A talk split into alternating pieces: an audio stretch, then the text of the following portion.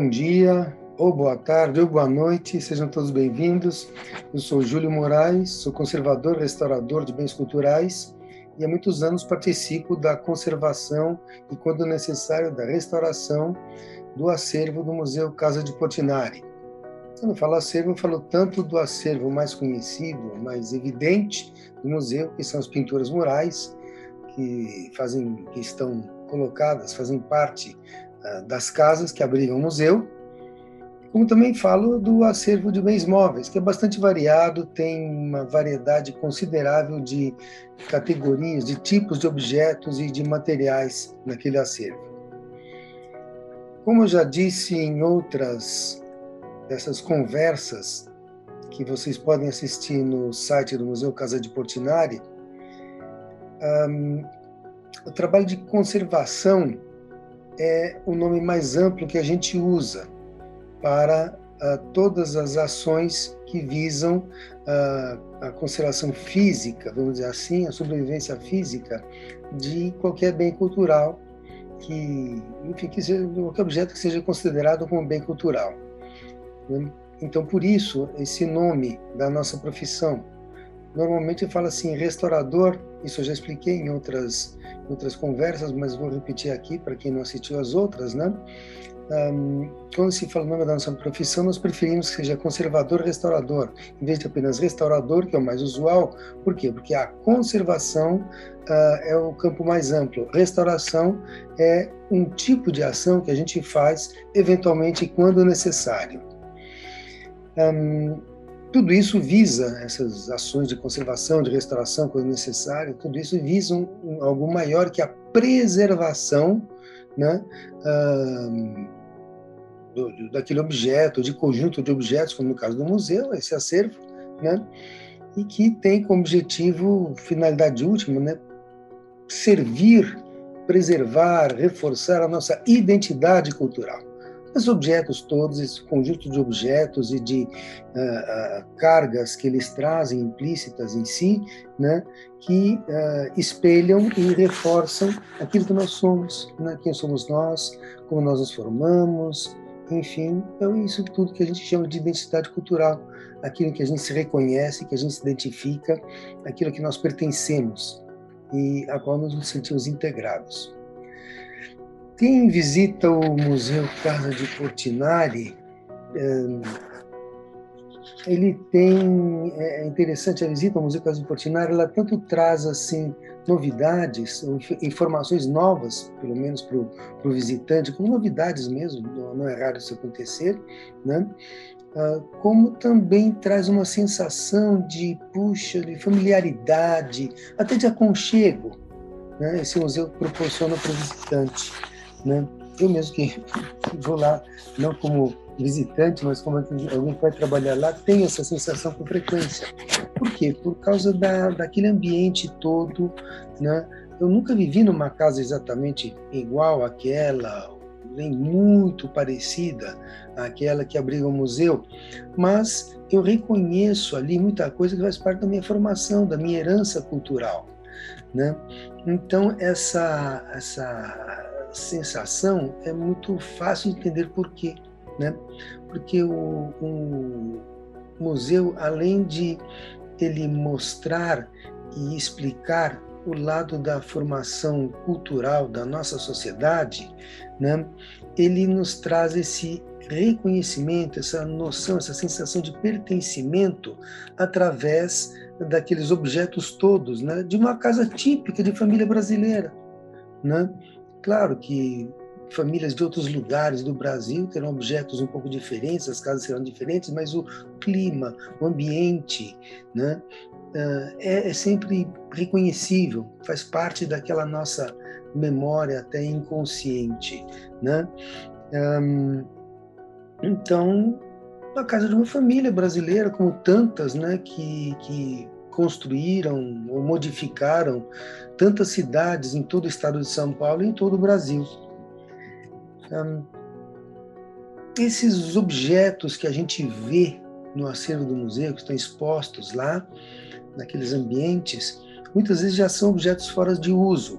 Outros não, outros ainda têm semelhantes, têm objetos similares ainda em uso. né? Mas a maioria, pode-se dizer, já são objetos. Hoje em dia, a gente não usa mais objetos exatamente iguais àqueles, né? No entanto, tem alguma coisa lá que não mudou tanto assim, né? pelo menos na sua natureza, e muitas vezes no seu aspecto físico, seu aspecto visual mesmo, né? que é a coleção de têxteis, artefatos têxteis que existe lá. Esses artefatos têxteis são da maior importância porque eles estão presentes na nossa vida o tempo todo. Né? Ah, um dos primeiros grandes passos na evolução da espécie humana terá sido o advento da vestimenta, da roupa. Né? Isso permanece até hoje. Né? Hoje nós temos uma imensa indústria eh, da moda, isso tudo, né? e temos ainda todo esse aspecto caseiro, todo esse aspecto familiar, como eu digo, aconchegante, que o mundo da, da, dos artefatos têxteis nos traz. Né? O Museu Caso Portinari tem muitos exemplares, é, claro que vêm todos da família Portinari, e é interessante porque eles formam, eles integram um conjunto né, que exemplifica uma família que, como eu disse, a gente acaba se reconhecendo, embora não seja a minha família ou a sua família, né, é uma família, uma família dentro da nossa tradição cultural. Né? Então, a gente se reconhece ali. Né?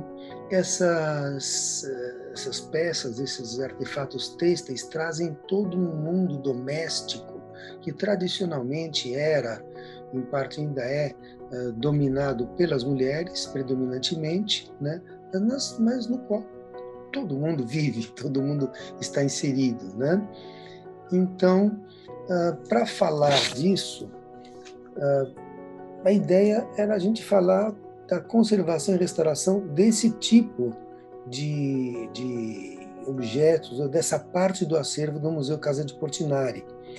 Porém, nós chamamos uma pessoa que é uma pessoa um pouco tímida, um pouco acanhada, então ela preparou para a gente um pequeno vídeo, né?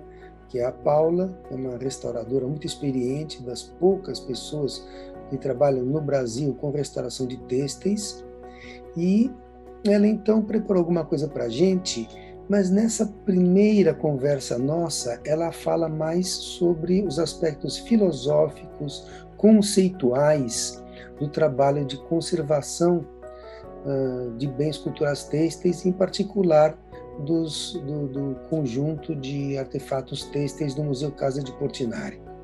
Então, uh, não por acaso eu me instalei hoje aqui nesse ambiente diferente, que é uma das salas uh, que, em que a Paula trabalha, no ateliê de restauro, de, de conservação e restauro de artefatos têxteis, né? artigos têxteis, e um, eu vou então passar a apresentar o vídeo dela e depois eu faço mais alguns comentários sobre esses aspectos tão sensíveis que ela destacou, né? antes de passar, antes de pretender fazer uh, um, um, um, vídeo falando, explicando como é feita especificamente a conservação, a restauração desses artefatos, colocando, enfim, essa parte filosófica, conceitual. Vamos ao vídeo dela então. Oi, meu nome é Paula Cabanês e eu sou conservadora e restauradora de bens têxteis. E desde alguns anos eu já trabalho com a conservação dos artefatos têxteis do acervo do Museu Casa de Portinari. A nossa noção de pertencimento a um grupo, à sociedade, se ancora no conhecimento, mesmo que intuitivo, não especializado, dos modos de vida e de como as como as pessoas fazem as coisas. Daí a importância de se preservar para as gerações atuais e futuras um conjunto de bens que define o grupo e a sociedade que vivemos e a qual pertencemos. O que mais me toca, além de entender o contexto em que alguém do passado viveu, é o envolvimento que tenho com a manufatura do objeto e o que ela conta sobre ele, como ele foi feito, se a máquina ou a mão, improvisado, adaptado, enfim, como as pessoas manipularam o texto para torná-lo útil e inseri-lo na sua vida. Nessa fotografia da família Portinari, por exemplo, eu imagino, a partir da minha própria vida, que era mais fácil e barato comprar uma peça, um rolo de tecido, do que comprar por metro. Que as roupas eram passadas de irmã para irmã conforme elas cresciam, e era mais razoável que os cortes e os modelos ficassem bem em todas. A preservação de artefatos têxteis é uma área incrível e cativante por muitos motivos. Desde que nascemos, estamos envolvidos nos tecidos e vivemos dessa forma, vestidos. Nossos corpos e nossas casas estão sempre protegidos e enfeitados pelos têxteis. São as nossas roupas, os nossos lençóis e cobertores, toalhas de mesa e de banho, bonecas de pano, bolas de meia. Sempre pensamos em tecidos como fios trançados, mesmo sem saber como eles são feitos. Diferente do que estamos acostumados a pensar, o material tecido pode ser de qualquer origem, além daquelas a que temos intimidade, como algodão, lã, linho, fios artificiais e outros. Há tecidos que não percebemos ou não estão tão visíveis, porém fazem parte do nosso dia a dia, como tecidos metálicos, de fibras e minerais ou de materiais como a fibra de vidro e tantos outros. Quando falamos em têxteis musealizados, nos referimos também aos acessórios que são usados tanto nas vestimentas quanto na decoração. Mesmo em materiais não tecidos, esses acessórios pertencem ao grupo têxtil, chapéus, sapatos, bolsas, etc. As peças têxteis, principalmente dentro de um contexto de vida ou espacial, nos dão muitas informações. Como uma pessoa vivia, o que fazia, seu gosto, qual a relação desta com o seu entorno numa determinada época um ambiente montado com seus tapetes, cortinas, toalhas, nos diz muito sobre quem fazia esses trabalhos e em que condições. É recente a valorização desse tipo de acervo no Brasil, porque é um tipo de bem muito próximo de todos nós que não damos a devida atenção. Ainda a gente se preocupa com itens de luxo ou raros, reservando-os por terem valor financeiro ou serem de idade especial, quando o dia a dia é tão mais importante que esses momentos especiais. Esses bens têxteis diários estão presentes em todas as áreas e épocas da vida e trabalho na humanidade, em todas as idades, gêneros estratos de uma sociedade.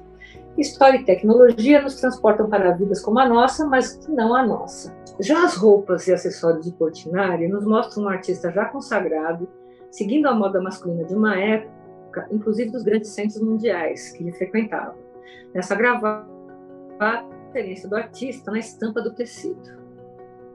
Nessa imagem, podemos ver a roupa no manequim padrão e já no estudo de um corpo próximo do artista. Mais que isso, em uma montagem de manequim construída especialmente para expor essa indumentária, construímos o modelo corpo de Portinari, onde as roupas nos deram subsídio para a conformação do seu corpo com sua altura e medidas. Entendemos que muitas das peças eram produzidas sob encomenda, inclusive os pares de sapato, que tinham uma compensação de altura entre os pés, corrigindo um problema ortopédico de Cândido Portinari. Ao observarmos as roupas sob um manequim que nos remete a uma pessoa que a vestiu, no ambiente com objetos de uso dessa pessoa, quase podemos viajar no tempo e podemos entender até por que fazemos ou usamos certas coisas ou como usaram nossos pais ou avós. Muitas vezes, esses trabalhos tão autorais ficam escondidos dentro da nossa casa, que é, em última instância, nosso refúgio onde podemos ser nós mesmos e nos expressar através dos nossos trabalhos manuais, afetos, preocupações, cuidados e, muito importante na casa daquela família, as devoções religiosas. Nesse sentido, a herança das mulheres Portinari nos afetam porque nos aproximam da humanidade presente entre todas as pessoas. Concluindo, passamos a vida toda envoltos nesses materiais e precisamos olhá-los com carinho. Não se trata de acumular objetos já sem utilidade, mas de preservar as memórias, os afetos e a história que eles nos contam. Para isso, tanto vale o conhecimento científico que se pode desenvolver através deles, como a nossa intuição. Eu gosto muito desse vídeo da Paula. Além de ser um depoimento, uma declaração de amor pelo que ela faz, né? ela deixa bem clara a paixão pelo que ela faz, explica, deixa claro, segundo ela, o que é o têxtil na vida das pessoas. Ela mostra um pouco da metodologia de trabalho dela. Né? Então, por exemplo, naquela fotografia da família Portinari, ela busca e interpreta os hábitos mais gerais dos Portinari na foto daquela família, né? Ela vê que havia uma economia, né? Que a roupa era feita domesticamente ou em casa, em alguma costureira, alguma coisa assim, né? E mais que eles davam muita importância ao bem vestir. Também chama atenção que ela destaca a importância do cotidiano em contraposição ao especial, ou melhor, a importância da preservação, da conservação do cotidiano uh, versus a preservação que muitas vezes se faz uh, dando preferência somente ao que é especial. Então é comum a gente vai em alguma cidade e tem a casa de uma figura importante, de alguém que foi notável. Muito bem, claro, não se vai desprezar isso, né? Ou de um prédio especial por algum fato histórico, né? Mas e a casa do dia a dia das pessoas? e as atividades ligadas ao dia a dia. Né? Então, assim como é bom você preservar uh, um monumento importante, um, uma igreja que tem uma obra de arte fantástica, também é importante preservar o mercado em que as pessoas vão fazer compra todos os dias. Né? De preferência, preservar vivo, não só o prédio, né? mas vivo, com aquela atividade toda e aquilo tudo, que é a vida que está preservada ali. Né? Enfim, ela coloca uh, dentro aí do mundo, do âmbito, vamos dizer assim, da conservação, da preservação dos artefatos têxteis, né, esses contextos que são gerais e que sempre são tema de debate, de preocupação para quem trabalha no ramo da conservação dos bens culturais e, na verdade, deve ser preocupação de todo mundo, uma vez que os bens culturais são de todos e dizem respeito a todos nós, não somente aos profissionais que trabalham com eles. Né? Aquele momento em que ela fala da construção do, do, do manequim reproduzindo o corpo do Cândido Portinari, eu acho um trabalho extraordinário. Acompanhei, tive o privilégio de acompanhar aquele trabalho, né?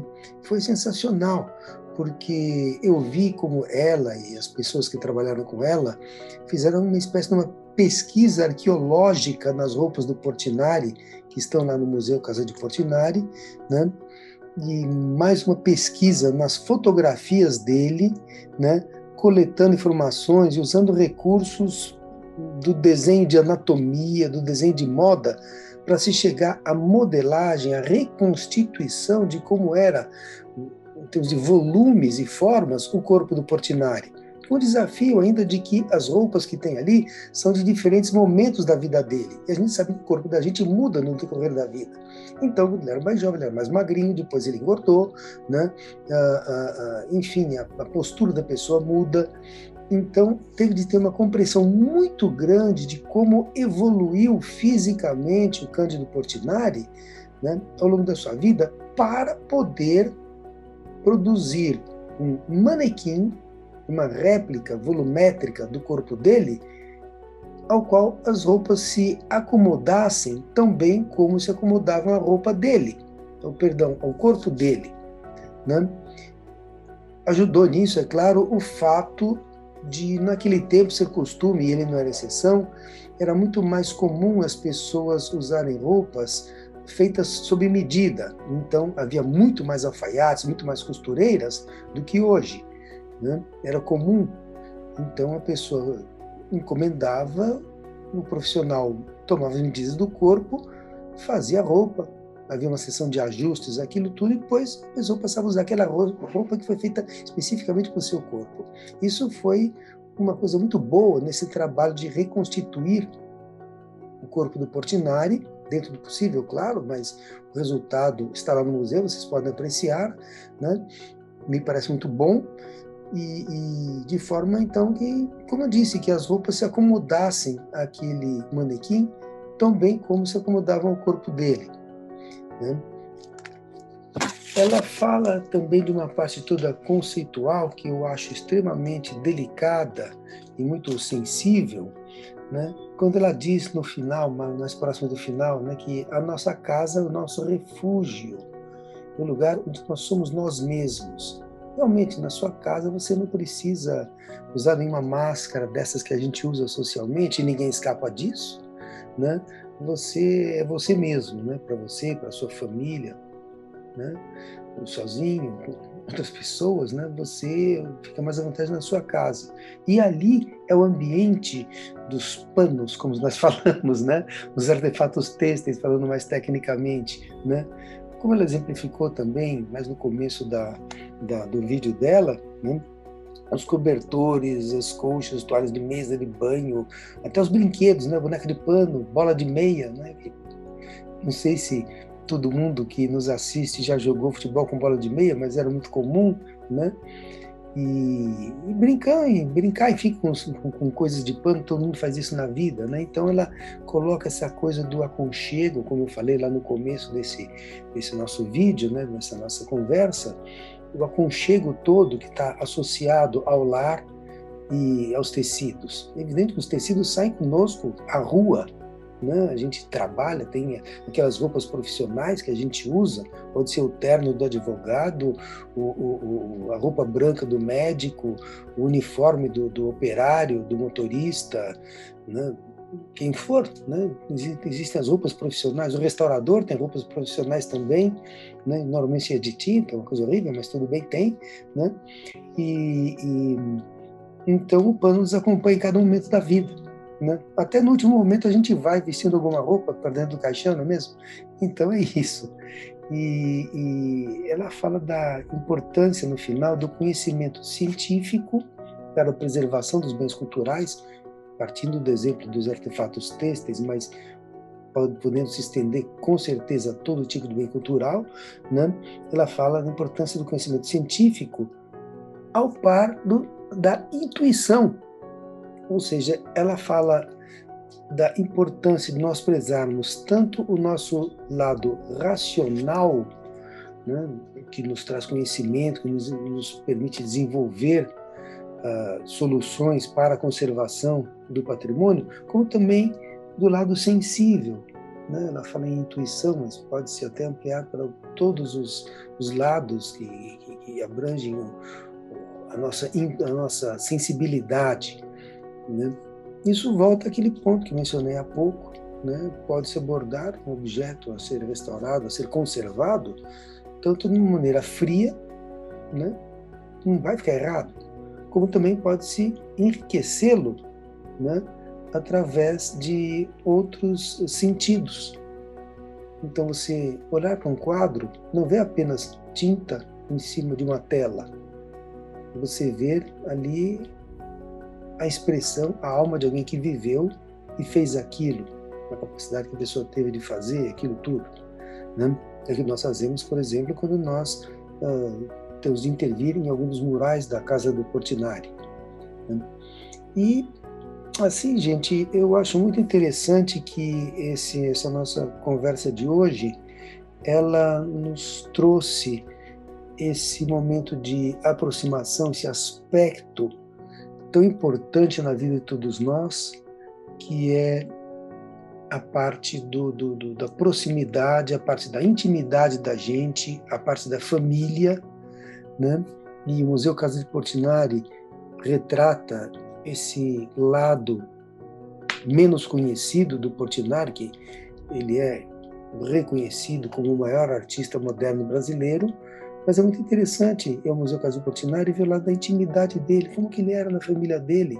É um outro Portinari, é um outro Cândido. Ou melhor, é o mesmo, é o outro lado de uma mesma pessoa. Né? Isso nos proporciona.